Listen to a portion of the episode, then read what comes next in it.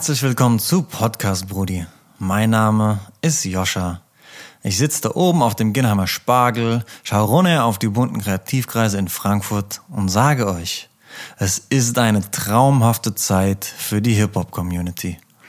Im Podcast stelle ich euch unterschiedliche Schlüsselfiguren aus der Branche vor, die die Szene nachhaltig prägen und fördern, um euch einen Einblick in die aktuelle Bewegung zu geben.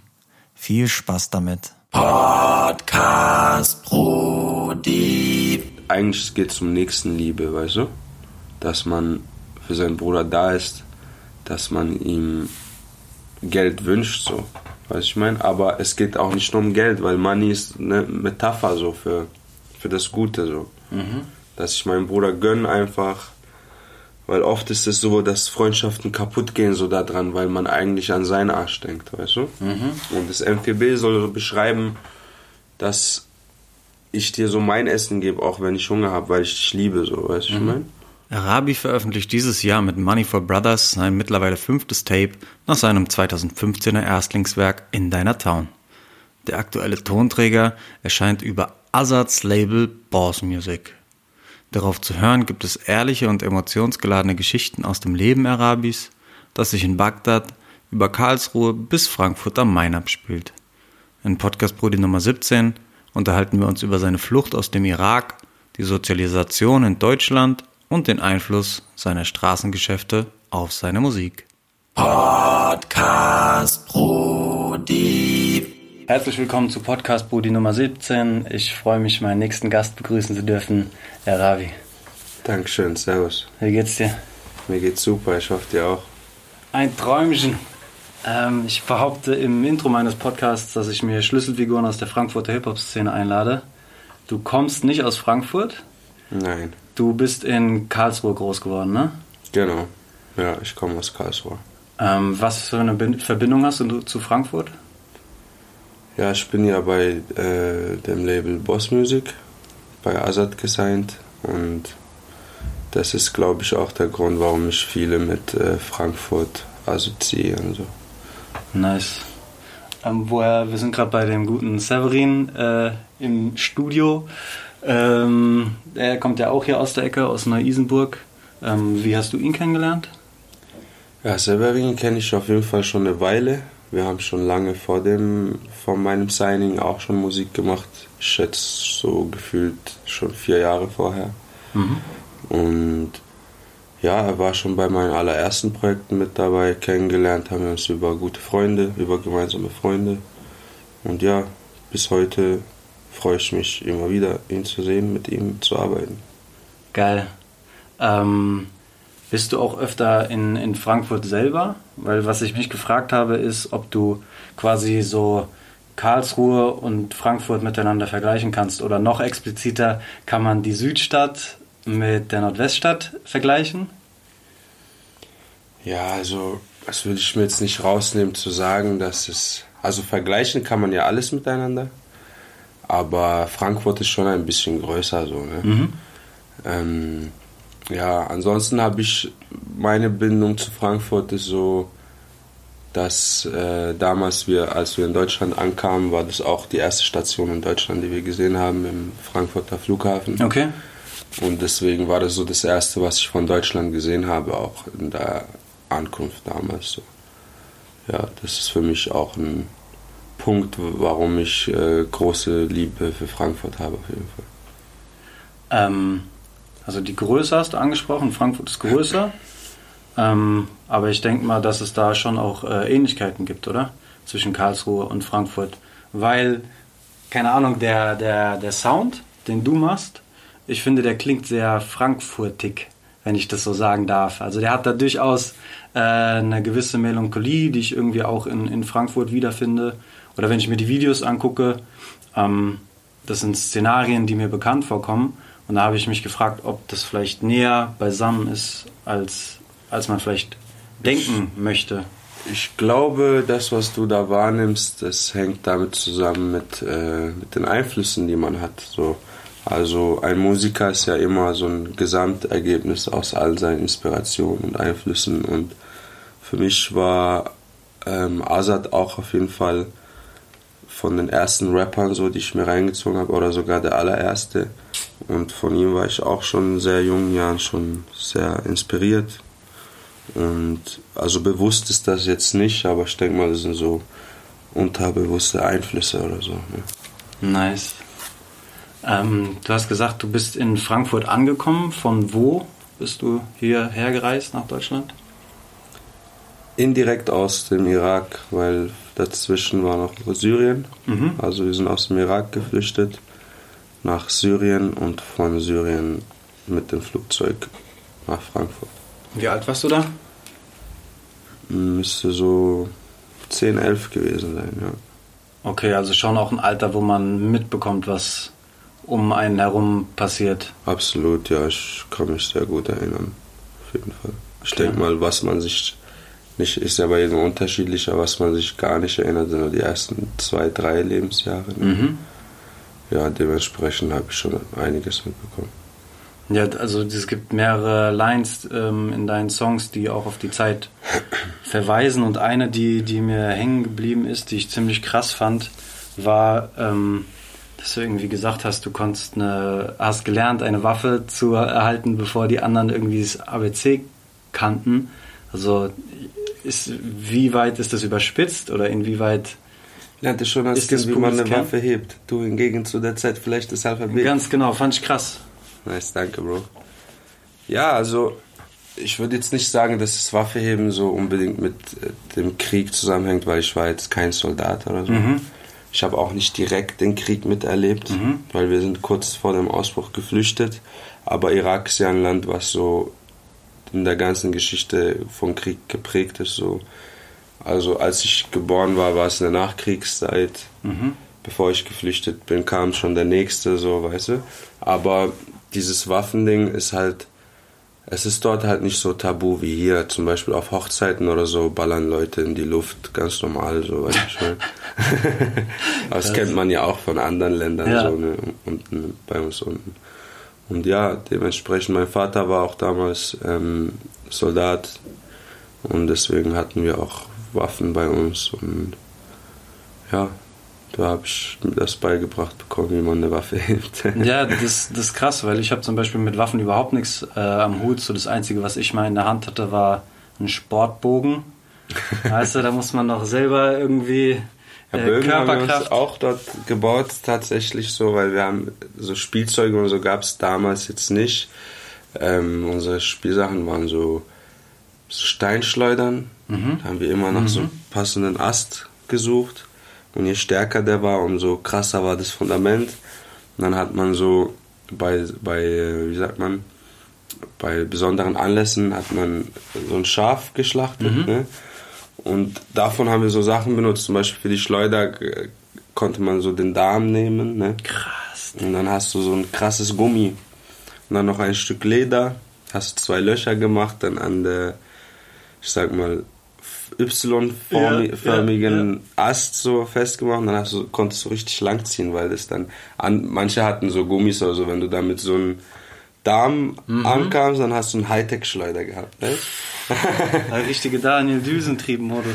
Krass. ja, genau. Geil. Ja, Bögen und so haben wir auch gebaut und manche haben Tauben äh, abgeschossen, aber ich war immer ein Tierfreund. Ich habe auf so Dosen geschossen, mhm. also mit der Schleuder jetzt. Ja, die entwickeln schon eine irre Kraft. Also das mag man gar nicht denken. So eine Steinschleuder, die. Ja, voll. Also da, da, hängen, da hingen so Tauben an so Stromkabeln, wo durch die Straße verlaufen. Die haben da immer so gechillt. Und manche haben da so ein Wettschießen gemacht. Und mit einem Treffer sind die schon gefallen. Ne? Ja, es tut mir auch leid, aber ah. ich war auf jeden Fall kein Tierquäler. ähm, war die Reise vom, vom Irak nach äh, Deutschland, ähm, konnte man, hast du da einfach ein Ticket gekauft und dann ging es rüber?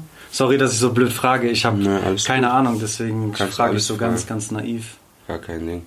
Ähm, also in unserem Fall war es tatsächlich sehr einfach, weil also für mich und, und äh, guck mal, es war so, dass mein Vater vorher schon geflüchtet ist. Mhm. Schon vier Jahre oder fünf Jahre bevor wir verreist sind. Und er hat, er hat auf jeden Fall eine sehr schwere Reise gehabt, um hier anzukommen. Er ist durch die halbe Welt gereist so und auch monatelang gelaufen über Berge und so, bis er dann irgendwie nach Europa kam, dann nach Deutschland. Das hat zwei Jahre bei ihm oder so gedauert. Auch immer wieder mit so, zum. Beispiel in Griechenland angekommen, dann finden sie ihn, schicken sie ihn wieder weg oder in, in, in das vorherige Land zurück, dann musste er einen neuen Weg finden, wie er wieder rüberkommt und so weiter. Bis er dann irgendwann in Europa ankam, in Deutschland, dann für ihn war damals das erste Ziel halt, das war so abgemacht. Ne? Wir haben ihn supportet vom Irak aus, auch mit Geld und so, wenn er bei irgendwelchen Schmugglern im Knast oder so stecken geblieben ist. Dann hat er uns Briefe geschrieben. Äh, wir haben, mein Bruder, Schwester, okay, also nur mein Bruder und ich, weil die Frauen bei uns haben nicht gearbeitet.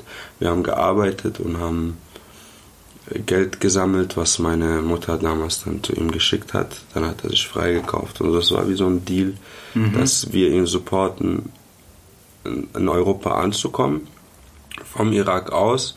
Und sobald er angekommen ist, dass er sich drum kümmert, da gibt es doch, ich weiß nicht, wie das Ganze so heißt, mit diesen, mit Namen, mit den Gesetzdingern, aber dass man halt seine Familie rüberholt. Ne? Er kam dann an, hat einen festen Job gehabt, hat eine Wohnung geklärt und dann irgendwie mit Papieren konnte er beantragen, dass die Familie nachkommt. Also, Okay, okay, okay, okay. also wir haben quasi dort gewartet, bis er ankommt, haben ihn supportet dabei und als er mit den Füßen so auf dem Boden stand hier, konnte er uns dann konnte er diesen Antrag machen. Und ja, dann sind wir mit dem Auto erstmal aus Irak nach Syrien raus. Es war so ziemlich eine Woche vor Kriegsbeginn, vor dem USA-Krieg. Und in Syrien haben wir ungefähr ein Jahr verbracht. Auch mit viel hin und her so, weil wir, also mit den Wohnungen, wir, für uns war alles neu. Weißt du? Bei uns gab es ja nicht so, auch meine äh, Mama, die bis dato knapp 40 war, so, die hat Irak ja nie verlassen gehabt.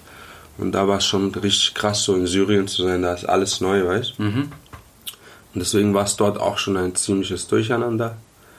Aber ja, nach einem Jahr konnten wir dann von Syrien aus in Aleppo in den Flughafen einfach in den Flieger steigen und ja, Krass.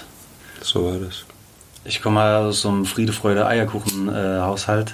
so, äh, ich bin hier in Frankfurt mit meinen beiden Eltern zusammen ähm, im Westend groß geworden. Das ist so ein sehr, sehr behütetes äh, Viertel und hatte dann eigentlich, ähm, bis ich so 27 war, so rote Faden. Im Sinne von Abi machen, okay, was macht man nach dem Abi? Okay, studieren, okay, was macht man, was macht man nach dem Studieren? Okay, man geht arbeiten.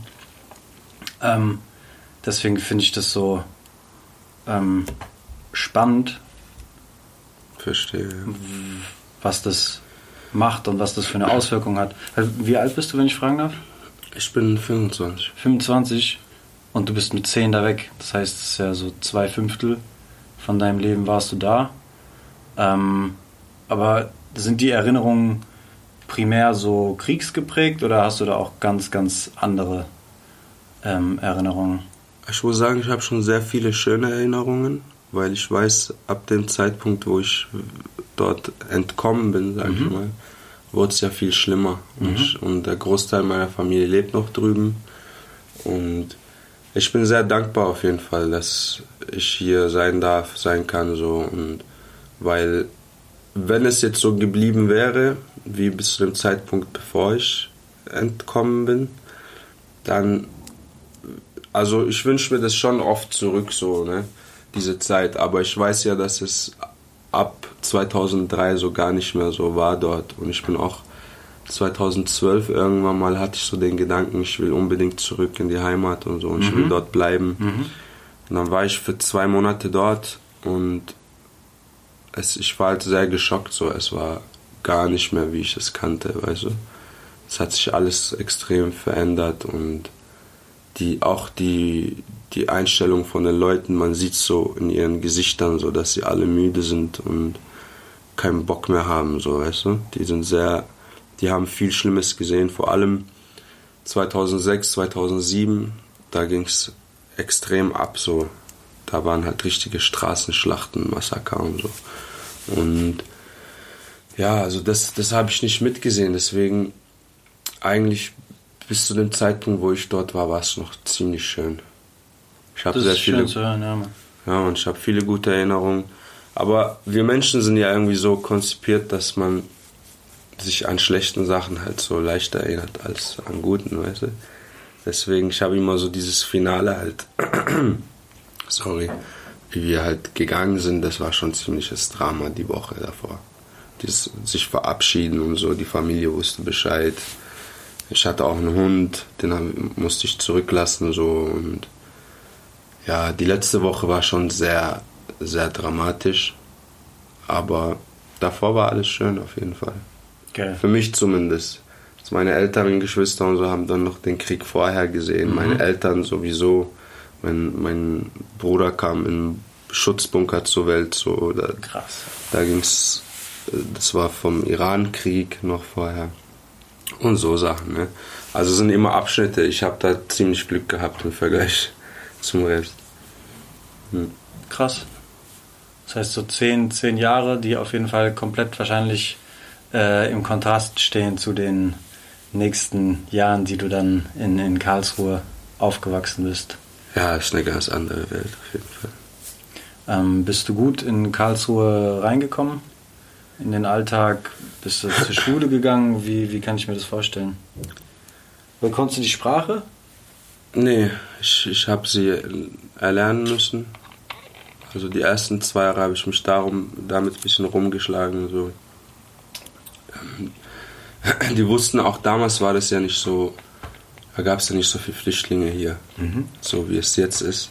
Jetzt haben die, glaube ich, so gelernt, wie so eine Art Umgang damit, weißt du.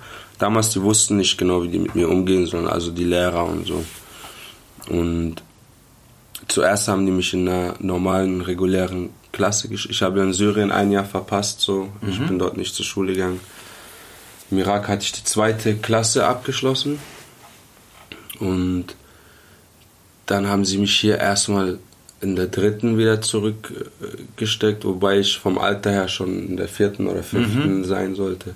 Dann haben die gemerkt, dass es voll kompliziert ist, weil im Matheunterricht war ich den anderen weit voraus, aber Deutsch halt gar nicht. Mhm. Und dann haben die mich von Unterrichtsstunde zu Unterrichtsstunde in eine andere Klasse geschickt. Boah, Ping-Pong. Ja, so Mathematik ab in die vierte mit ihm, Deutsch ab in die erste mit ihm. Krass, krass, krass. War, die wussten halt gar nicht damit umzugehen, so das habe ich sogar als kleiner Junge gemerkt. Dann haben die sich irgendwann entschieden, mich in einen Deutschkurs zu stecken. Mhm.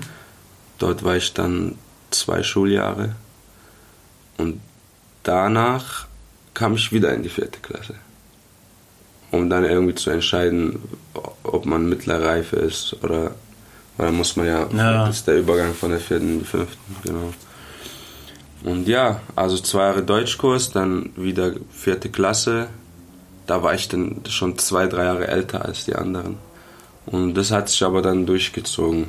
So, die, die dachten immer, dass ich zwei oder drei Jahre sitzen geblieben wäre, so, weißt du? weil ich immer älter war. Okay.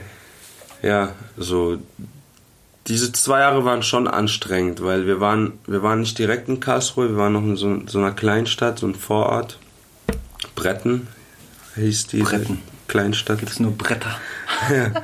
Die war schon sehr deutsch so zu dem Zeitpunkt und deswegen war schon ein bisschen so mit Mobbing und so, dass er, haha, da kann ich reden und so. Aber gut, also ich hab dickes Fell auf jeden Fall. Ich bin jetzt nicht so ein hat mich nicht so traumatisiert. ja, aber es ist trotzdem krass. Also ich kann es ich kann's mir nicht vorstellen, wie das ist, wenn man ja, die Sprache nicht spricht. Also es waren halt viele Barrieren so. Es war halt übelstes Emotionscocktail so. Einerseits du bist geflüchtet, so hast alles zurückgelassen, das ist schon mhm. Trauer. Dann aber gleichzeitig bist du in vollem schönen Ort so in Europa, in Deutschland, davon bei uns damals dachte man so, das ist das Paradies, dort gibt es Essen auf der Straße und sowas. Ist ja auch irgendwie so, ne? Und ja, man dann noch so als Kind kannst du nicht reden, also es war schwer, Freunde zu gewinnen. Mhm. Aber man, man weiß halt nicht, ob man trauern oder sich freuen soll. So einerseits hast du voll die tollen Sachen, Spielsachen und so. Ja, wie gesagt, es war so ein Gefühlscocktail auf jeden Fall. Krass. Aber nach dem Deutschkurs so war ich schon ziemlich, als Kind gewöhnt man sich ja schnell so. Ja.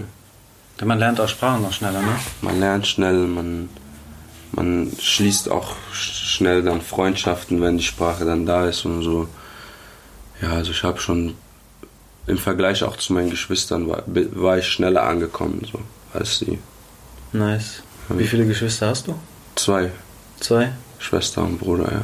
Jünger oder älter? Beide älter. Ich habe zwei Schwestern. Sind beide, beide jünger. Ah, cool. Ah. Das ist nice. Ähm, als du in der Schule warst, ähm, haben die Leute gemerkt, dass du älter bist? Hat man es dir schon angesehen? Ja, ich denke schon. Denk schon? Okay. Das ist diese Bartpracht. Bei mir denken die Leute immer, ich wäre äh, jünger als ich bin. Okay. Was denkst du, wie alt ich bin? Ich schätze mal so 6, 27. Ja, 30. 30, Ja. nice. Äh, das ist der Hip-Hop, der hält jung. Ja, man sagt ja so, wer älter aussieht, der hat so in jungen Jahren Vorteil. mhm. Weil du bekommst so Zigaretten und Alkohol und so. Mhm. Und wer jünger aussieht, so in, in den ersten, in den frühen Jahren nicht so im Vorteil, aber dafür dann halt später. Das, oh, Genau. meine Zeit kommt noch. Der ist ja jetzt schon, äh, weißt du, wie ich meine? Ja, Wenn man dich jünger schätzt, ist ja von Vorteil. Das stimmt. Ähm, wie hast du es dann geschafft, in Karlsruhe oder in der Schule Anschluss zu finden? Hat dir die Musik vielleicht irgendwie äh, ein Stück weit auch geholfen? Warst du damals schon Ja, safe. Musik begeistert? Absolut. Also ich habe auch mit Musik auch so komischerweise oder so magischerweise, sage ich mal. Ich habe direkt Azad entdeckt, so, weil er auch, ich bin da irgendwie durch so eine Startseite vom Internet, waren da so die Charts und da stand Azad und dieser Name hat mich schon direkt gecatcht, weil mein Vater heißt auch Azad, weißt du. Dann guckst du ja aus dem gleichen Land, so ungefähr. Also bei mein Vater ist auch kurdisch, Mutter arabisch. Und so gleiche Herkunft. Und da war ich direkt gecatcht so und wollte es voll verstehen. Und das hat mich auf jeden Fall mehr, hat mir mehr Antrieb gegeben, so die Sprache zu lernen, als jetzt die, oder Antrieb ist vielleicht das falsche Wort. Es war so ein leichterer Weg, weißt du, ich meine, weil da ist viel mehr Begeisterung. Und ich habe mir sehr viel Azad-Musik reingezogen, tatsächlich schon sehr jung, bevor ich Deutsch konnte. Und das hat mir auch extrem geholfen, weil ich wollte mitrappen. Mhm. Und dann habe ich halt die Texte so studiert, weißt du? Und habe sie mir irgendwie übersetzen lassen und so. Und ich glaube, oder ich bin mir sehr sicher, dass das so ein Grund war, warum ich so, so schnell gelernt habe.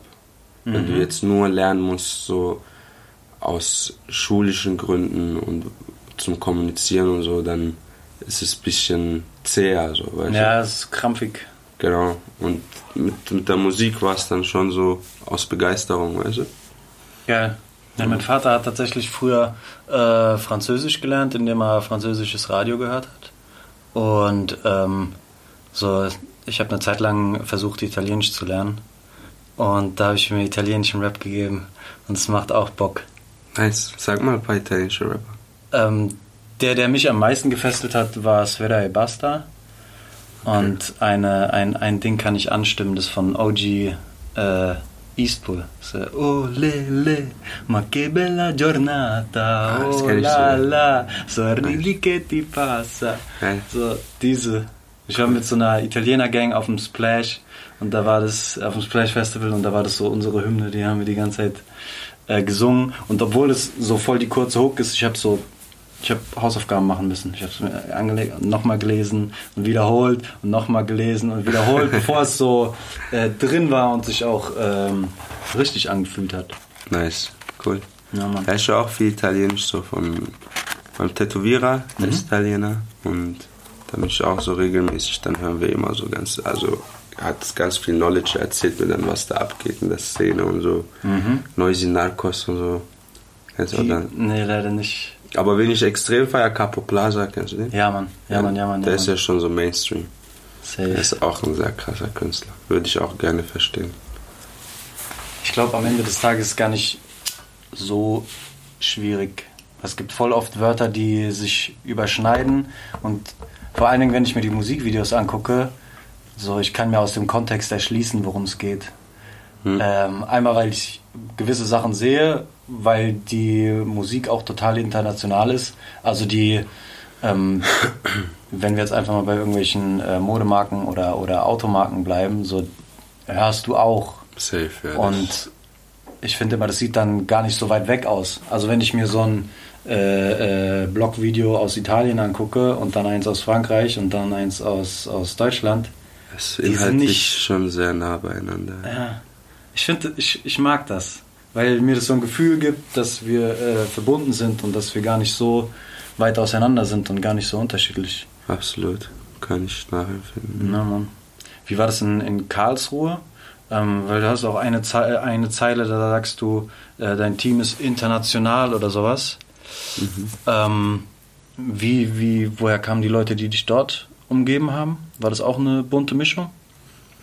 Ja, safe. Also wir, in meinem Freundeskreis ist so echt fast jede Nationalität vertreten so. Und ja, so bei mir ist es ja dadurch, dass ich halb kurdisch und halb arabisch bin, war ich so in Irak schon in der Schule haben sie der Kurde gesagt, weißt du? Mhm. Dann in Kurdistan, bei uns im Nordirak, als ich dort war, haben die gefragt, ob ich Kurdisch kann. Ich so, nein, ich bin halt in Bagdad aufgewachsen und ohne Vater, so, deswegen mhm. kann ich nur Arabisch sprechen. Dann sagen die, ja, dann bist du Araber. Deswegen, ich habe eh nie so zu einer Nationalität richtig angehört, weißt du, ich meine? Und in Deutschland dann sowieso kein Deutscher, weißt du? Mhm. Und dementsprechend so, ähm, ich mag das auch nicht irgendwie nur mit einer bestimmten. Zum Beispiel, es gibt viele Iraker jetzt in Karlsruhe, die sind dann auch nur mit Irakern, weißt du? Mhm. Und das ist irgendwie halt nicht mein Film. Ich mag's, ich mag's bunt. Ja, safe. Ja. Ver Verstehe ich voll.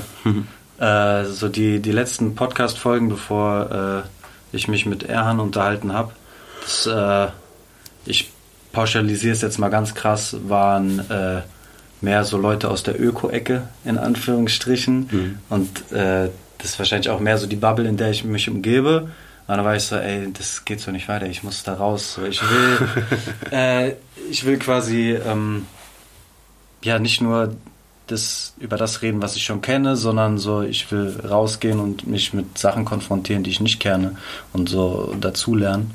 Ähm, deswegen finde ich das auch super spannend, ähm, deine Geschichte zu hören. Cool, ja, ist nicht verkehrt auf jeden Fall. Man sollte immer ein bisschen über seinen Tellerrand hinausschauen. Safe. In deinen ähm, Texten sind auch immer mal wieder irgendwelche ähm, Wörter äh, reingestreut. Du hast einen, einen Song mit Azad, der heißt Nazdrovje. Mhm. Ähm, also das ist auch ein, ein buntes Sprachcocktail. Extrem, ja. Ich bin auch durch viele Phasen so gegangen. In diesem äh, Vorort von Karlsruhe zum Beispiel mhm. war ich so ein Jahr mit einer russischen Clique so. Mhm. Ähm, dann haben sich da die Wege getrennt. Dann war ich viel mit der erste Job, so mit dem ich aufgenommen habe und so, war ein äh, Afrikaner mhm. aus Benin ähm, mit einem Makedoni zusammen dann, ja, so, ich hatte immer so phasenweise Freunde aus allen Ecken, so, dann war ich viel auch mit, ähm, mit Sintis und Romas. Mhm. Das war auch so die Anfangszeit von Drugs und so. halt, ja, in jungen Jahren so. Aber das war alles noch vor Karlsruhe. Und Karlsruhe ist schon, vor allem Südstadt, ist sehr multikulti. Da gibt es auch so ein paar Straßen, da hängen alle Flaggen. So. Es gibt auch eine italienische Ecke, die türkische Ecke, mittlerweile gibt es die rumänische Ecke und so. Da gibt's, hat alles einen Platz auf jeden Fall. Geil. Ich habe ein äh, halbes Jahr in Holland gewohnt und da habe ich halt die ganze Zeit Englisch geredet, weil ich in einer WG gewohnt habe, wo Italiener da war. Ähm, war das andere? Zwei Deutsche. Ah, und ein ähm, einer aus Tschechien. Da war dann quasi die Haussprache Englisch. Und ähm, mir ist irgendwann aufgefallen, so dass ich in, dass ich manche Sachen in Englisch einfacher ausdrücken kann als auf Deutsch. Mhm. Kennst du so Phänomene, ähm, wenn du jetzt irgendwie Deutsch mit Arabisch vergleichst? Ja, absolut. Voll. Das gibt es sehr, sehr oft. Manche Wörter gibt es auch im Deutschen gar nicht und andersrum auch. Aber Arabisch ist ja sowieso bekannt, eine sehr reiche Sprache. So. Und ein großer Wortschatz, oder wie? Ein großer Wortschatz, extrem und auch ähm, zum Beispiel, ich will jetzt nicht ins Religiöse jetzt einschwenken, äh, so, aber das ist auch so ein Ding mit dem Koran zum Beispiel, der ist ja auch in, also auch Originalsprache ist ja Arabisch. Und das ist auch ein Grund, warum das immer sehr viel so missverstanden wird, weil ich als Araber, wenn ich jetzt lese, dann ich, jedes Wort kann so könnte 10 oder 20 verschiedene Meinungen haben so. Mhm. oder also andere Bedeutungen. Zum Beispiel, wenn du das Wort schlagen, so was im Koran manchmal vorkommt, im Arabischen kann das für 20 verschiedene Bedeutungen stehen. So. Zum Beispiel, wenn du eine Hand schlägst, dann muss es nicht unbedingt heißen, dass du eine Hand schlägst, sondern es kann sein ähm, abweisen oder dass es mehr eine Redewendung ist als wirklich. Äh, nee, es ist einfach so, dass ein Wort so in verschiedenen Sätzen eine ganz andere Meinung okay. hat. So.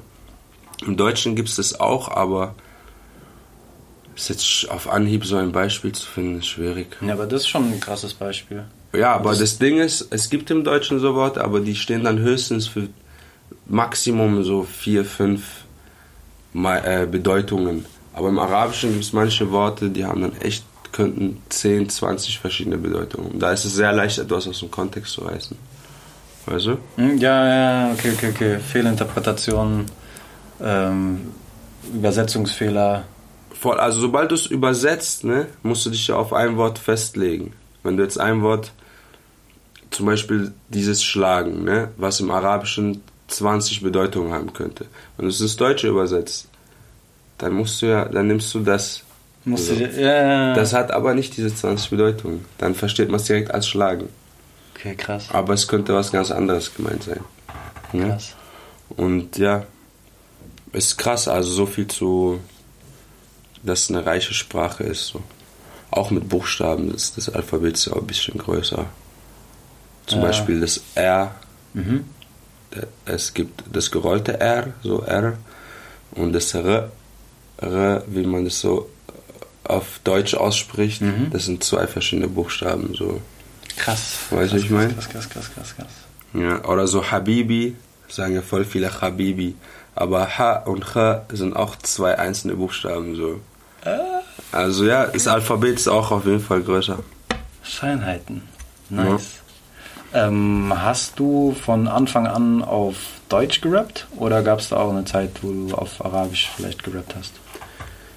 Oder nee. auf anderen Sprachen? Ich habe nur Deutsch gerappt. Ich habe es vielleicht zwei, dreimal so versucht, arabische Part zu schreiben, aber ich war ja, wie gesagt, nur bis zur zweiten Klasse dort und das, das überlasse ich lieber Leuten, die die, die Sprache mhm. besser beherrschen und so weiter. Nice. Dann lass uns noch mal kurz, äh, danke für den Ausflug in, in, in die Linguistik, nochmal äh, zurückspringen nach äh, Karlsruhe, ähm, Schulzeit. Ähm, wie, wie ist die für dich verlaufen? Was du dann auf einer, auf einer auf, auf dem Gummi, auf einer Realschule, auf Haupt, wie ist so dein, dein Weg quasi, dein, dein Bildungsweg weiter verlaufen? Ich, ich habe nach der Deutschkurs, dann vierte Klasse, dann war ich auf der Realschule. Auch überwiegend wegen Deutsch, weil da war ich noch nicht so gut darin. Da erinnere ich mich auch, dass Lehrerin meinte, ja eigentlich sollte ich aufs und so, aber es ist halt wegen der Sprache nicht, dass, ja, dass ich in der mittleren Reife besser geeignet wäre und so und lief ganz gut so bis zur 9., 10. Klasse. Da war ich dann ziemlich in diesem so Straßenweg drin, hab dann, war dann kaum in der Schule noch. So eigentlich bis zur 8., 9. Klasse war ich ganz okay, mhm. würde ich sagen. Also ja, 9., 10. Klasse war, da war ich dann kaum in der Schule und hab erstmal bin ich in der 10. sitzen geblieben. Dann bei der Wiederholung habe ich abgebrochen. habe ich ein Jahr lang nur Musik gemacht und danach habe ich es aber nachgeholt. Also letztlich, letztendlich habe ich die mittlere Reife abgeschlossen. Mhm. Dann aber auf einer privaten Abendrealschule. So, ne? Und das war dann auch so für meine Mama eigentlich. Okay. Aber wenn es nach mir ging, ich wusste, dass ich mit dem Schulweg jetzt, dass ich damit nicht arbeiten werde, weißt du? Das habe ich schon früh gemerkt. Mhm. Ich brauche nicht, ich, ich möchte nicht dieses Abi, Ausbildung. Ich wusste, ich will Musik all in gehen, egal was mich kostet. Deswegen hätte ich es auch einfach abbrechen können und dabei belassen können. Aber meine Mama war damals nicht so ganz cool damit. Und für sie habe ich halt so, ja komm, das mache ich noch ein Jahr. Hier hast du mittlere Reife, jetzt mache ich mein Ding. Nice. Wahrscheinlich hast du trotzdem auch irgendwas äh, äh, mitgenommen in dieser Zeit. Weil wenn ich jetzt von, von mir ausgehe so und sage, so mein Studium war nicht das Gelbe vom Ei, so ich habe Wirtschaftsinformatik studiert. Mhm. So weil ich mir nach dem Abi gedacht habe, so ja, okay, irgendwas mit Computern und Wirtschaft, das klingt, als gäbe es da Geld und als wäre das zukunftssicher. Weil ich auf der anderen Seite so kreative Impulse hatte, aber in Frankfurt keine Outlets dafür gefunden habe. Hm. So, weil in Frankfurt gibt es keine Labelinfrastruktur, es gibt keine geilen Medienhäuser, die irgendwie Hip-Hop-Filme fahren und alles, was so in die journalistische und kreative Ecke ging, das war so, okay, Hungerlohn. So hatte ich auch keine Lust drauf. Dann habe ich halt, okay, kreative Ecke, was ich eigentlich gerne machen möchte, ist super unattraktiv. Okay, ich gehe den ich mache ganz eklig, ich gehe äh, voll, voll auf Kapitalismus und Money.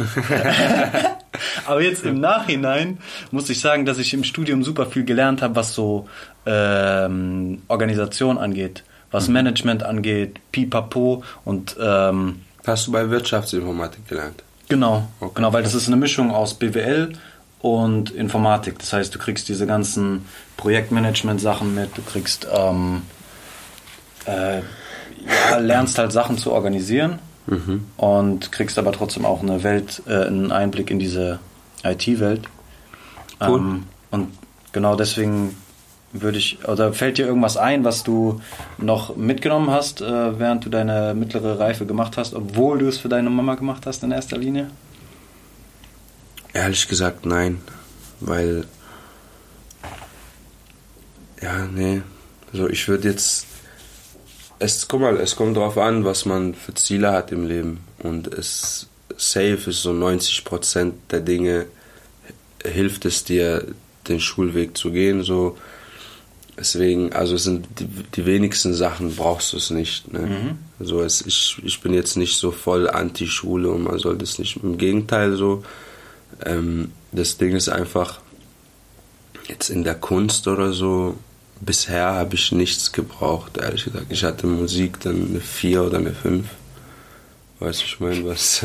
Aber am Ende bin ich ja so Musiker. Ja, das, das, hat er dann gar nicht darüber entschieden. So. Und das Deutsch-Ding habe ich auch so in der fünften, sechsten Klasse hatte ich Probleme damit, aber ich habe mich da auch irgendwann eingesperrt gehabt und habe die Deutschbücher so von der Schule bis zur 10. Klasse gelernt. Mhm. Einfach nur aus dem Grund, um zu um die Sprache zu beherrschen. Und dann war das danach voll einfach so. Ich habe auch so Gymnasiumbücher, die Sachen, die dann gar nicht in meiner Schullaufbahn dann vorkamen, weißt mhm. du? Aber das war ja dann dem zu verdanken, dass ich mich selbst hingesetzt habe und die Bücher gelesen habe und nicht so, weil mir der Lehrer gesagt hat jetzt oder mir was beigebracht hat, weißt du? Also ich denke, ich bin der Meinung, dass so freie Bildung ist viel, da, da lernt man viel mehr, also wenn man aus eigenem Interesse. Mhm. Ich finde, in diesem Schulsystem wird dir sehr viel so aufgezwungen, was du später vielleicht gar nicht brauchst. Und, und wenn dir etwas aufgezwungen wird, dann wirst du es auch nie richtig lernen. Vielleicht lernst du es für den Moment so auswendig, aber das ist ja kein Lernen, das ist ja so, du paukst so. Weißt du? Und wenn du etwas aus Begeisterung, so aus eigenem Interesse, dann, dann ist es halb so schwer und hält auch doppelt so lang dann später. Ja, Mann. Ich habe jetzt in, in, Musikunterricht auch nicht gelernt, wie man, wie man Parts schreibt oder wie man ein Beat macht oder nichts von dem, was ich heute in der Musik anwende, weißt du? Ja. Das war dann auch irgendwie mehr Geschichte da ist, dann so über Mozart gelernt und so, wer er war und wo er gelebt hat. Und das weiß ich heute auch alles nicht mehr. True Story. Ich weiß auch nicht mehr. Weißt Habe ich du? wahrscheinlich auch gelernt. Geschichte haben wir irgendwie jedes Jahr nur das Dritte Reich gemacht. Das kann auch mit, egal mit wem ich rede, das war bei ihm auch so. Ja, das hängt einem irgendwann aus den Ohren raus. Ja, man, das ist so, da wird dir was nicht. eingetrichtert so. Du sollst, da wird dir was, das beigebracht, was du, was meiner Meinung nach so die Oberen, die das irgendwie dann entscheiden, was, was man lernt. Das ist, was sie wollen, was du denkst oder was du zu wissen denkst. Mhm. So fühlt sich das für mich an. Ich kann, voll, kann ich voll nachvollziehen. So, ich habe lange Zeit diesen, den Weg, den ich gegangen bin, nicht in Frage gestellt, ganz einfach, weil ich drinne war im Hamsterrad, sage ich mal. Ich bin einfach weitergelaufen. Ich habe das nicht in Frage gestellt. Was macht ein Junge aus dem Akademikerhaushalt? Abi. Danach studieren, danach arbeiten. Macht man halt so. Hab das nicht hinterfragt. Und jetzt durch den Podcast und andere Filme bin ich halt ähm, in einer leicht entgegengesetzten Richtung unterwegs, dass ich gucke halt, okay, wie kann ich mein eigenes Ding aufbauen, ganz plump gesagt. Und das wird halt zum Beispiel auch nicht vermittelt in der Schule. Es gibt nicht hier, wenn du Bock hast, du kannst dich dort anpassen und hier mitmachen. Oder du kannst auch dich selber machen. Hier kriegst du die Werkzeuge an die Hand, um dir selber was aufzubauen. Das finde ich halt leider sehr, sehr ähm, eindimensional, dass quasi nur die äh, Roboter, die äh, Arbeitnehmer herangezogen werden Ganz durch das genau. Schulsystem und eben keine irgendwie eigenständig arbeitenden, äh, äh, mündigen Menschen, die selber was aufbauen können. Absolut. Ich erinnere mich auch so kurz vorm Ende so von der Schule, so neunte, zehnte Klasse, waren auch die Worte von den Lehrern immer, du musst einen Ausbildungsplatz finden. Ganz wichtig, wenn die Schule abgeschlossen ist, äh, entweder du machst dein Abi, aber deine Noten gehen ja jetzt nicht in die Richtung, also find einen Ausbildungsplatz. Ausbildung, Ausbildung, Ausbildung. Aber keiner hat je gesagt, find mal etwas, wo du dir vorstellen kannst, eine Ausbildung machen zu wollen. So. Mhm. Weißt du, wie ich meine? Keiner sagt, ermutigt dich so, find raus, was du machen willst, sondern Hauptsache, du machst eine Ausbildung. Ja und? Weißt du, wie viele Freunde ich habe? Die haben zwei, teilweise drei Ausbildungen, aber Mhm. arbeiten nichts, was damit, also haben keine Arbeit, die damit zusammenhängt. Oder auch wie du jetzt, du machst jetzt Podcast und so. Du- Natürlich, du hast dann die Möglichkeit, darauf zurückzugreifen, aber das wirst du ja nicht so mit, also ich will jetzt nicht für dich sprechen, aber so im Allgemeinen, das machst du ja dann nicht mit Herz so, weil dann hättest du es ja früher gemacht. Das, was, was du dann gelernt hast, so, weißt du, wie ich meine? Ja, safe, safe, safe. So, und ja, keine Ahnung. Also bei mir ist es halt Fluch und, und Segen, weil ich dadurch recht sicher aufgestellt bin, so. Aber ähm, das macht mich auch sehr satt und sehr bequem. So bei mir drückt es nicht, bei mir piekst es nicht. Und ich glaube deswegen, äh, also ich bin zufrieden so, aber könnte könnt auch schon mehr gehen, wenn ein bisschen mehr Unsicherheit wäre, wenn ich ein bisschen mehr müsste. Weißt du, wie ich meine? Safe. Ich Ja. kenne auch eine, die war so voll die, eine, Freundin so, die war auch voll die Musterschülerin. Ich glaube, so ein 1,1 Abi oder so gemacht. Und hat dann, keine Ahnung was, ein Studium, dann Bankkaufmann. Und arbeitet bei der Bank, also alles so, wie man das, wie so vom Bilderbuch. Aber sie leidet voll darunter. Dass sie hat voll die Depressionen und sie ist, sie ist nicht gerne da so. Weißt du, ich meine? Sie kann das halt gut, sie wurde dahin gezüchtet. Mhm. Ja, Aber-. Aber glücklich ist sie ja nicht damit. Weißt du? Ja. Ich, ich denke, es ist viel wichtiger erst und, und auch schwieriger herauszufinden, was man tun will, Mhm. statt so, bevor man sich damit befasst, ja, Hauptsache ich mache irgendwas, weil man sollte langfristig denken. Krass. Ja. Ähm, du hast vorhin erwähnt, dass du so 8., 9., 10. Klasse nicht mehr so viel Bock hattest, äh, weil dich die Straße ein bisschen gelockt hat. Ähm, was hat dich da angezogen oder ähm, was hast du gelernt von, von, von deinen Machenschaften auf der Straße? Ja, in erster Linie, also ich würde lügen, wenn ich jetzt nicht sagen würde, dass es wegen Geld ist, so weißt du. Es hat schon damit angefangen, schon. Wir sind ja mit nichts hergekommen. Und auch schon in der Schule selbst als Schüler. Ich hatte den billigsten Schulranzen, so. Äh, Füller und so hatten alle einen geileren und so. Und da hat man geklaut und so, weißt du. Und eigentlich nur um in diesem Konkurrenzding so, dass man nicht so eine schwule Schultasche hat oder so schlechte Stifte und so, weißt du, ich meine?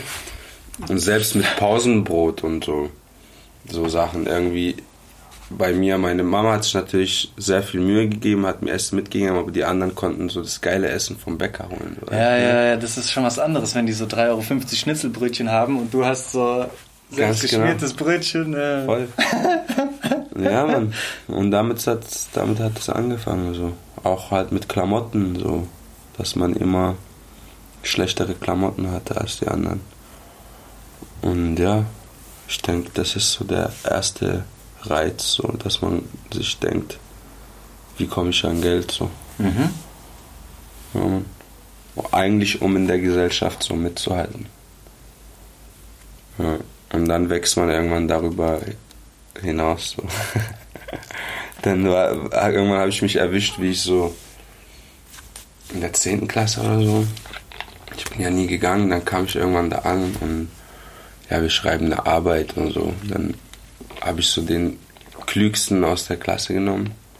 Ich so, Dicker, du hast vorhin irgendwie von Air Max geredet und so. Wir waren so in der Pause spazieren. So, weißt du was? Schreib meine Arbeit, schreib meinen Namen hin und nach der Dings kaufe ich dir diese Air Max. Korrekt! Hat der gemacht? Ja, ja, hat geklappt. Uh. Ja. So Sachen halt. Dann hatte man schon zu viel Geld, aber war dann zu schlecht in der Schule. Weißt du? Mhm. Also so ein Gleichgewicht halt ist so schwierig.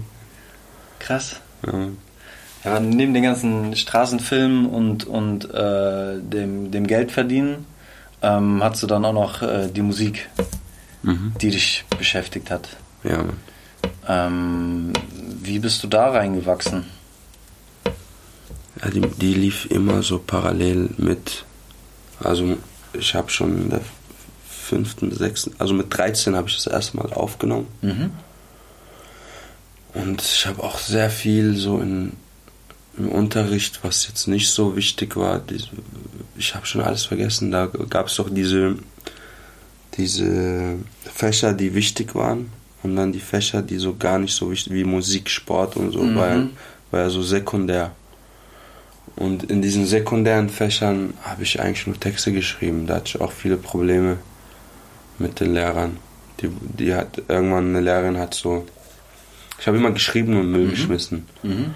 Dann irgendwann so nach dem Unterricht sagt, ja, ähm, du bleibst mal bitte. Und dann habe ich gesehen, die hat so mein zerknüllte Textblätter aus dem Mülleimer geholt. Und das waren so meine allerersten Dinge. Da konnte ich ja halb Deutsch und so gerade ein bisschen Rap gehört. Das war so, ich weiß noch ganz genau, da war so irgendwie, die Zeile war so, ihr Fotzen noch ein paar Wochen, dann werden eure Knochen gebrochen. Knochen gebrochen. Genau sowas. Und sie so, ja, ich habe dich schon oft ermahnt und abgesehen davon, ich muss dich zum Schul Schulpsychologen schicken, ähm, weil es war noch irgendwie mit, mit dieser Amoklaufzeit. Ah, okay. Und die so, du hast tiefen Hass in dir und ich will wissen, wen du meinst mit Knochenbrechen und Ding. Und ich so, Mann, das ist Rap, weißt du überhaupt, was Rap ist? So, das ist normal, man beleidigt ja. sich. Und so, nein, du, du kommst aus dem Irak und du hast Ding und du passt nicht auf und du schreibst so aggressive Sachen und so potenzieller Amokläufer mäßig. Und ich habe zu ihr gesagt, warten Beruhig Sie dich. ab. Irgendwann werde ich Ihnen meine CD bringen, dann verstehen Sie, was es ist. Korrekt.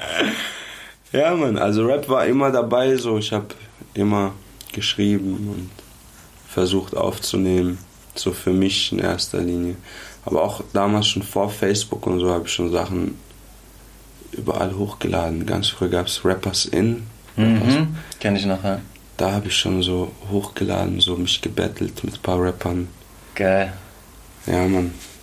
Also für, für das die Basis davon, so, das, das Fundament war auf jeden Fall immer so Battlen mit anderen, so. So andere Leute dissen und so. Und voll oft auch Leute, die gar nicht rappen. So andere Stadtteile. Habe ich so Distracks geschrieben und veröffentlicht und so. Okay. War immer so mit Straße verbunden. Man hat so einen Song gemacht mit 14, 15 und dann wollten sich Leute schlagen, weil die so, ja, warum disst du unser Stadtteil und so. Und so ja, warum nicht? so, irgendwie habe ich es so als Rap verstanden, ja. dieses Dissen. Aber wenn du jetzt Leute disst, die nicht rappen, die wissen sich ja nicht anders zu verteidigen. Und dann war das immer so vermischt, so Rap und Straße, weißt du? War immer so ein Zusammenspiel irgendwie. Das heißt, es ist nicht leicht voneinander zu trennen oder es ist gar nicht voneinander zu trennen in deinem Fall jetzt? In meinem Fall gar nicht, ne. Das ist bis heute noch so. Also, dass viele sich in, in Songs angesprochen fühlen, in, wo wir irgendwie anderweitig Probleme haben, was jetzt gar nicht, also Leute, die gar nichts mit Musik zu tun haben. Ich damit ist doch das gemeint und so. Ja. Okay. Ähm, was ich mich auch gefragt habe, ist, ob das quasi hilft, also deinem, ich nenne es jetzt einfach mal pauschalisierend, dein Straßengeschäft, äh, wird das befruchtet von deinem Musikerdasein oder ist es eher kontraproduktiv? Du bist Person der Öffentlichkeit. Ja, also so gesehen ist es auf jeden Fall, es wäre auf jeden Fall, ich gehe geh mal weg von mir, so allgemein mhm. gesprochen. Mhm. Ist ja, wenn du jetzt irgendwie auf der Straße bist und Geschäfte machst und so, da ist es ja eigentlich das A und O, bedeckt zu bleiben. Also so gesehen hilft es dir nicht. Gleichzeitig, wenn du jetzt irgendwie Musik machst und gar nichts mit, nicht, also wenn du rappst, besser mhm. gesagt, und gar nichts mit Straße zu tun hast, so, dann kannst du ja keinen Straßenrap machen. Weißt du, ich meine, dann wärst du ja irgendwie ein Faker. Also, einerseits tun diese Eindrücke und so deiner Musik helfen. Mhm. Erstens, dass du Geschichten überhaupt hast zu erzählen, dass es auch stimmt, dass es real ist so. Ja, also die Straße hilft irgendwie der, dem Rap, aber der Rap der Straße eigentlich nicht. Nee. Weißt du, ich meine? So würde ich das beschreiben. Nice. nice, nice, nice. Ähm, deine äh, Texte, da geht es auf jeden Fall auch um, um die Straßensachen. Ähm, so was wir vorhin schon angesprochen haben, war dein, dein, äh, deine Herkunft, sage ich mal. Ähm, ein ähm, Motiv, was immer wieder auftaucht, ist Familie. Mhm. Du bist in einem Kollektiv, nenne ich es jetzt einfach mal. Ich weiß noch nicht genau, M4B. was das ist. Was ist, wer ist dieser M4B? Was ist das? M4B. ja, M4B, also anfangs war das eigentlich so, es sollte keine Gang oder Crew bestimmen. So. Mhm. Eigentlich, eigentlich ist es ein Lifestyle, so eine Philosophie. Das ist die Abkürzung für Money for Brothers. Mhm. Und das soll heißen, so übersetzt ja Geld für die Brüder, Geld für Brüder. Und der Kern davon ist so, dass man halt sein, eigentlich geht es um Nächstenliebe, weißt du? Dass man für seinen Bruder da ist, dass man ihm Geld wünscht, so. Weißt ich meine? Aber es geht auch nicht nur um Geld, weil Money ist eine Metapher so für, für das Gute, so. Mhm. Dass ich meinem Bruder gönne einfach, weil oft ist es so, dass Freundschaften kaputt gehen so daran, weil man eigentlich an seinen Arsch denkt, weißt du? Mhm. Und das MPB soll so beschreiben, dass ich dir so mein Essen gebe, auch wenn ich Hunger habe, weil ich dich liebe, so, weißt du, mhm. ich meine? Und ja, das war so der Kerngedanke davon. Und mittlerweile ist es so, durch die ganzen Songs, glaube ich, auch durch die Graffiti-Szene so haben sich jetzt halt alle Jungs, die sich damit identifizieren können, so auf die Fahne geschrieben und wir sehen uns dann schon als, als Crew, sag ich mal, weißt du? Ja, Mann. Und wir versuchen auch mehr draus zu machen. Also für die Zukunft habe ich große Visionen. So. Ich, ich finde, der Name ist so sehr universal. dass man kann. Manche denken, das ist ein Label. Ich denke irgendwo, ich will Klamotten machen. Mhm. Irgendwann. Ähm, alles Mögliche. Wenn ich irgendwann einen Laden aufmache oder so, wird es auch MFB heißen. Dann geht es in Richtung Gastronomie. Irgendwie so Money for Burger oder so. Korrekt. Oder wenn wir eine Bar aufmachen, Money for Bar. Korrekt. Weißt du, ich meine? Ja, Mann. Meine, ähm, meine Schwester macht jetzt was mit Kosmetik und so, die wird es Money for Beauty nennen. Ah. Weißt du? Deswegen, also es ist sehr universal und aber es schließt andere Leute nicht aus, weil Mhm. sobald du den Gedanken nachvollziehen kannst, diese Philosophie, dann kannst du dich auch als Brother for Money sehen. Du musst ja nicht mit uns chillen, um das le zu leben, so weißt du? Geil. Ja, Money for Brothers, Podcast Brudi. Also dieses Brudermotiv äh, scheint uns beide zu begleiten. Yes, Bro. Cool. Ähm, was ein weiteres Motiv in deinen Texten ist, ist Dankbarkeit. Für was bist du dankbar und fällt es dir leicht, dankbar zu sein? Absolut. Ich bin für das Leben dankbar, für, die, für meine Gesundheit, für jeden Atemzug bin ich dankbar. Also du musst, es gibt Leute, wenn du ein bisschen in der Welt, deswegen sage ich, es ist wichtig, immer viel unterwegs zu sein, weil dann siehst du sehr viel Schlechtes, so, weißt du, ich meine? Und ich denke so, dass an höchster Stelle ist die Gesundheit, weil wenn du mal kranke Leute triffst, so, wie, wie willst du nicht dankbar sein, wenn du gesund bist, weißt du, ich meine? Ich bin zu 100% bei dir. Das ist so dein Fundament, auf dem du aufbauen kannst. Und keine Ahnung, wenn du äh, gesund aufwachst und gesund zu Bett gehst, Musst du Danke sagen. Danke. Und das ist wirklich kraftvoll. Also ich tatsächlich, bevor ich schlafen gehe, so ich mache meine Augen zu, falte meine Hände und sag Sachen, für die ich dankbar sind, die bin, die am Tag passiert sind. Und es muss gar nichts spektakulär sein. Spektakuläres sein. Kann sein, dass ich sage, danke Mama, danke Papa, danke Robin, danke WG, danke Essen. Also so ganz banale Sachen, ganz einfach, um mir das ähm, zu verdeutlichen, wie fucking reich und gesegnet ich auch bin, obwohl ähm, man schnell dazu neigt, so rumzumeckern und so, ah, wie schlecht alles Das ist. ist sehr wichtig. Bro. Ja, ist wie wir es vor, vorhin hatten, mit, dass ein Mensch so irgendwie darauf ausgelegt ist, dass er sich an das Schlechte erinnert. Und ich glaube, das kann man ausgleichen damit, indem man einfach Dankbarkeit verspürt, so, weißt du?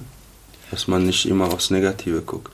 Weil so ist ja irgendwie auch die breite Masse so, wenn du jetzt guckst, Schlagzeilen oder so. Du ziehst ja einen Mensch damit, wenn etwas Schlechtes passiert ist. Mhm. Du siehst ja nie in der Zeitung, ey, heute Wurde eine Bank im Park aufgestellt. Die ersten Rentner haben dort gechillt. Ist das nicht geil? Niemals, äh? Höchstens, wenn eine Bank beschädigt wurde. genau, genau, Genau. das steht da. Ja, Mann, deswegen, ich finde, dem Kollektiv fehlt es ein bisschen an Dankbarkeit. So. Wie hast du es geschafft, trotz so einer Umgebung, wo ähm, sehr, sehr viele wahrscheinlich auch äh, irgendwie kleben bleiben oder abrutschen, ähm, wie, wie es auch immer wieder in deinen Texten zu hören ist, trotzdem quasi so den, den Fokus zu behalten und bei dir zu bleiben und eben nicht abzurutschen, in Anführungsstrichen. Ja, also, es ist schwierig zu sagen, woran das liegt. So. Aber ich glaube, gerade die Leute, die abrutschen, sind immer so Warnzeichen. Ich meine, man muss, man muss immer auf die Zeichen des Lebens achten. Mhm. Und ich habe Freunde, die gestorben sind an, an, an irgendwie Überdosis von irgendwelchem Zeug und so. Und damals so schon früh ist ähm, ein Freund, ein sehr guter Freund gestorben an, an Blutkrebs, was infolge von, von äh, Anabolika und so war, weißt du? Shit. So, und in der Zeit waren, war auch in unser Viertel waren alle auf, auf Testo, waren alle Mhm. breit und das war für alle so ein Zeichen. Nachdem er gestorben ist, hast du gesehen, einen Monat später waren alle dünn. Die haben alle aufgehört zu ballern. Weißt du, ich meine? Aber die sehen das dann halt erst, wenn jemand so wirklich abkratzt. Und ich, ich versuche immer feinfühlig zu sein mit solchen Zeichen. Weißt du? Es muss nicht unbedingt einer abkratzen, bis ich dann merke, ah, okay, das sollte ich nicht nehmen. Mhm. Man muss Ja. schon das bisschen vorher fühlen. Und manche sind da einfach nicht feinfühlig genug. So. Ich habe manchmal das Gefühl, dass ich, ich bin so ein kleiner Sturkopf und wenn meine Mama mir sagt, so fass nicht auf den Herd, der ist heiß, ich fass drauf. Also äh, ich lerne, glaube ich, am besten durch Machen, also selber machen und selber Erfahrungen machen. Ähm, aber nichtsdestotrotz ist es schlau, wenn man sich auch von anderen Leuten was, was äh, abguckt. Ja, ich bin bei dir, wenn, wenn du sagst, dass, wenn es dir einer sagt, so, das, das ist nicht das, was ich meine, so. Weil da bin ich auch wie du. Ich bin dann auch so ein Sturkopf und mach's dann erst recht. Aber diese, dieses Zeichen so erkennen, das ist nicht, wenn einer kommt und dir was sagt, so. Ich glaube da an was Höheres, so. Ein, ein Bauchgefühl, weißt? Und darauf sollte man auf jeden Fall immer hören. Das ist was ganz Wichtiges. Nice. Ähm, ich habe hier so verschiedene Themenbubbles aufgemalt. Viele von denen haben wir schon abgeklappert. Aber hier unten ist noch eine große mit Schicksal, Dämonen, Beten, Seele, Engel, Bibel, Ewigkeit, hm. die ganze Filme. Aber ich würde mir gerne ähm, Schicksal mal rauspicken mhm. als, als Begriff und ähm, dich fragen, was das für dich bedeutet. Ja, das ist ein sehr krasses Thema. Weil einerseits glaube ich schon dran, dass es hat ja mit Glaube zu tun. Mhm. Einerseits glaube ich schon dran, dass bestimmte Wege so geschrieben sind. Mhm. Aber ich glaube nicht, dass sie unbeeinflussbar sind. Mhm. Ich denke, man hat immer so Optionen, die sind dann vielleicht vorgegeben und auch die weitere Folge davon. Mhm. Aber man hat immer an so Schlüsselpunkten die Kraft oder das Glück, so zu, entscheiden zu dürfen. Man hat immer, kennst du den Film Matrix so? Ja, safe. So immer. Rote, grüne. Ganz genau. Das hat man halt immer so. IT-Berater, Podcaster. ja, Mann. Also man hat so bis zum gewissen Radius hat man die Möglichkeit zu entscheiden. Und ja, ich sehe es immer wie so plus minus. Entweder ich treffe jetzt eine falsche. Das hast du ja in allem. Mit Essen schon. Ich kann mich jetzt entscheiden, esse ich was Gesundes oder was Ungesundes. Und aus allem ist dann so eine Folge, weißt du? Safe. Die siehst du vielleicht nicht jetzt gleich, aber durch diese Entscheidung hast du dein Schicksal du hast halt so selbst entschieden, wie dein Schicksal eintreten wird. Ja. Ich glaube, da bin ich bei dir. So eine Art Mischform aus. Also ich sage jetzt mal ganz blöd so, ich habe mir nicht ausgesucht, wo ich geboren wurde. Ich habe mir nicht ausgesucht, wer meine Eltern sind. Also mhm. es wurde mir in die Wiege gelegt, mhm. quasi. Und dann gab es quasi so ein paar Sachen, die, ähm, die ich nicht beeinflussen konnte. Aber dann je älter man wird, desto mehr ähm, Einfluss hat man darauf. Ja, irgendwie so wird das wahrscheinlich sein. Mit diesem Schicksal. Geil. Liegt dir noch was auf dem Herzen, was du unbedingt loswerden willst? Ähm, wann erscheint das Podcast? Äh, erster Sonntag im Monat. Das heißt, mein Mixtape Money for Brothers ist schon draußen. Yeah, schon yeah, yeah. Zieht euch rein, überall Spotify, dies, das. Und ja.